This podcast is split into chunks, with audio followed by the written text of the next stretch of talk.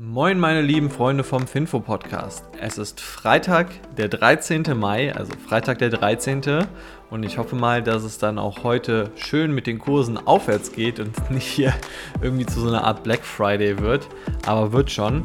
Ich bin Benjamin Franzi. Ich präsentiere dir wie jeden Tag die Finanznews, die für dich wichtig sind. Und ich habe heute diese Themen für dich mit dabei.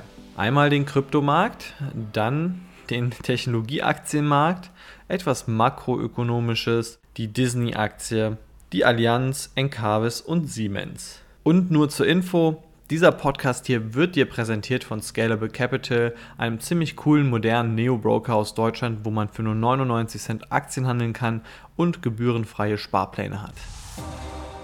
Den Start machen die Kryptowährungen und da sind die natürlich schön gefallen gestern, nachdem die auch vorgestern so stark gefallen sind.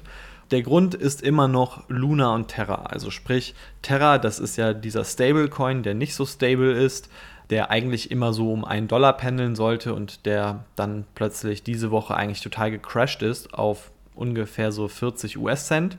Und Luna ist eigentlich der Krypto, die Kryptowährung im Hintergrund, die gegen Terra immer eingetauscht werden kann und dadurch sollte eigentlich Terra dann stabil gehalten werden. So die Theorie. Und jetzt ist es so, dass Luna gestern, also vorgestern, komplett abgeschmiert ist. Luna ist einfach auf ja, ungefähr einen Cent und noch darunter gefallen. Und das ist umso beeindruckender oder erschütterlicher, wenn man einfach weiß, dass im April Luna noch bei über 100 US-Dollar war. Also sprich, die Währung hat es komplett zerlegt. Da wird wahrscheinlich auch einfach nichts mehr helfen. Also es ist sehr wahrscheinlich, dass hier Luna einfach nicht mehr aufstehen wird, weil die so tief gefallen sind. Und das hat die ganzen Kryptomarkt runtergezogen. Also Bitcoin äh, als Nummer 1 Kryptowährung auch. Die sind sogar bis unter 26.000 Dollar pro, pro Bitcoin gefallen, aber vor allem auch die alternativen Coins. Also auch Ethereum und so weiter, äh, Cardano und wie sie alle heißen, die sind teilweise über 10% gestern gefallen. Und das Problem ist, es schwirren jetzt so ein paar Theorien rum, was da eigentlich passiert sein könnte, warum Luna so abgestürzt ist und warum es diesen Stablecoin zerlegt hat. Und die Haupttheorie ist, dass der Short Trader Citadel, also die zum Beispiel ja auch äh, sehr viel Short waren bei GameStop, dass die dafür verantwortlich sind, also dass die 100.000 Bitcoin hatten und dann dafür äh, Luna eingetauscht haben und dafür gesorgt haben, dass einfach der Kryptowährungsmarkt einbricht. Citadel selbst sagt, dass sie damit nichts zu tun hätten, ist auch einfach fraglich, ob das dann halt wirklich noch ein Short Trade ist oder wenn man bei so einer Geldmasse das macht, ob das nicht eher schon äh, in Richtung Marktmanipulation geht. Also das könnte man auf jeden Fall schon mal vermuten. Aber wie gesagt, die sagen, die hätten damit nichts zu tun und dann steht es eben Aussage gegen Aussage. Kommen wir mal zu den Technologieaktien.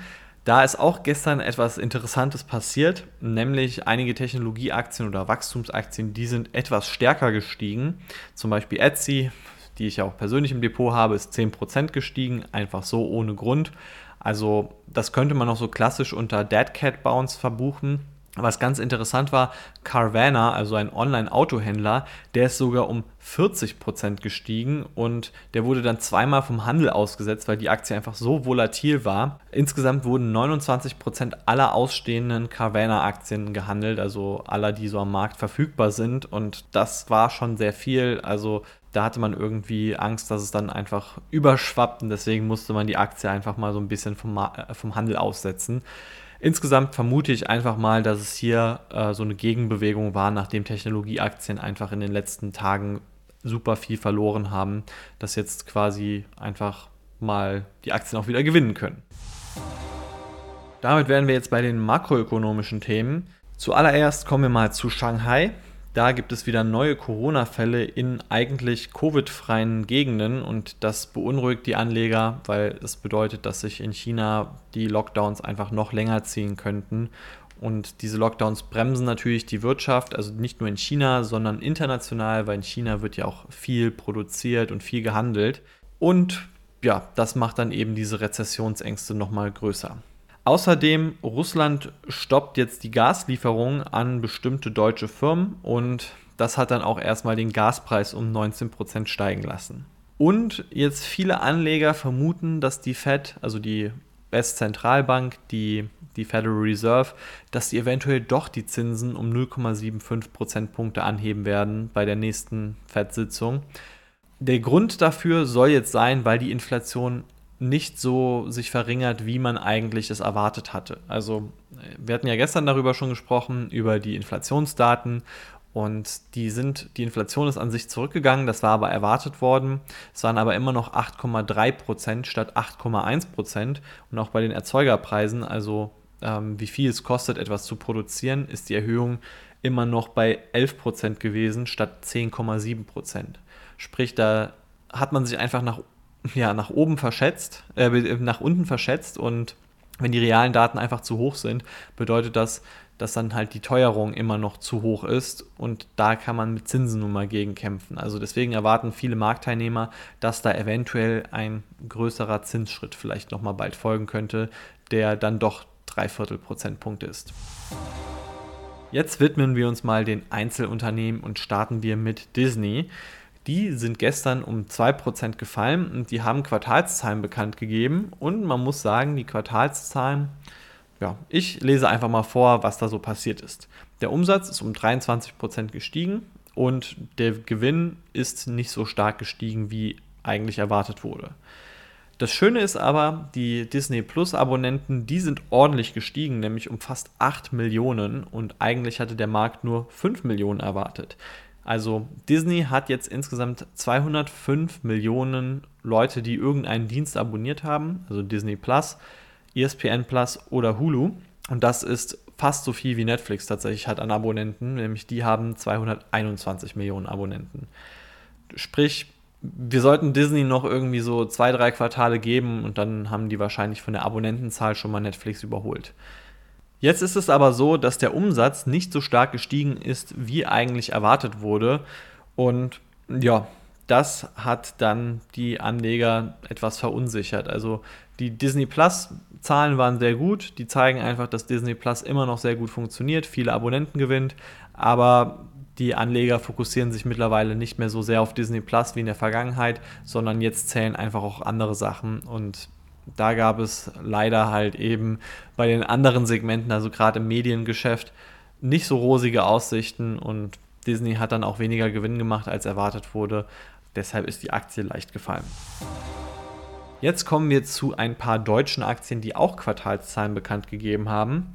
Zuallererst die Allianz, die ist nach ihren Quartalszahlen um 3% gefallen. Die hatten nämlich nur 561 Millionen Euro Gewinn vermelden können, haben dann aber gesagt, hey, aufs ganze Jahr gesehen, wir halten an unserem Gewinnziel fest, wir werden das schaffen. Ähm, der Umsatz ist um 6% gestiegen, das ist doch auch ganz erfreulich. Das Problem ist nur, der Gewinn ist eben so stark gefallen, weil die Allianz wieder Trouble hat mit, ähm, ja, mit ihren Hedgefonds. Letztes Jahr war das ja so, da ist rausgekommen, dass die einige Hedgefonds hatten unter ihrer Marke Allianz Global Investors. Und diese Hedgefonds haben sich in der Corona-Krise einfach komplett verzockt, obwohl die eigentlich auf Sicherheit spielen sollten.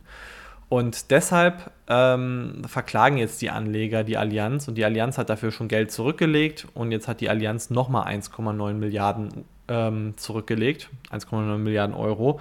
Und dieses Geld, das fehlt jetzt natürlich den Aktionären. Ähm, und umso blöder sieht das jetzt für uns aus. Also für uns Aktionäre bleibt da etwas weniger Geld übrig und das hat dann nicht so gefallen, weil anscheinend sind die Risiken noch etwas höher, als man eigentlich dachte.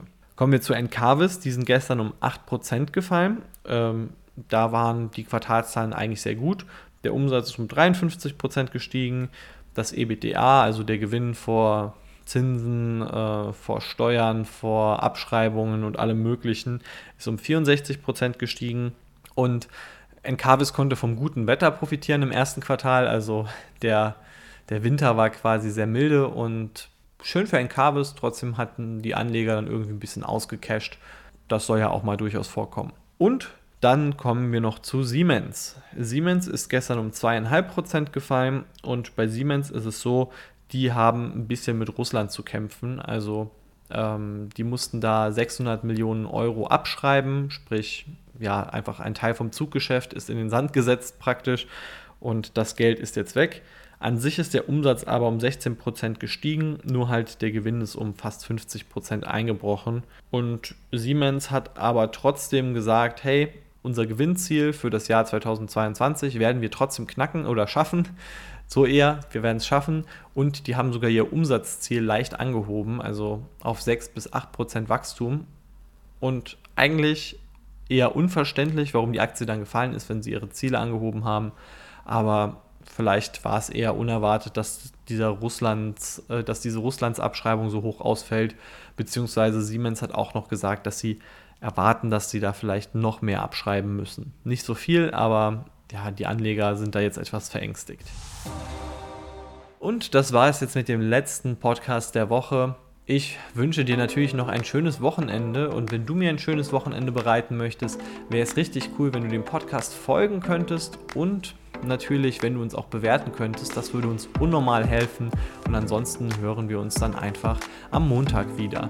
Beziehungsweise dann bin ich im Urlaub, dann könnte es schon sein, dass jemand anders den übernimmt für eine Woche, aber das wirst du dann ja merken. Mach's gut, ciao.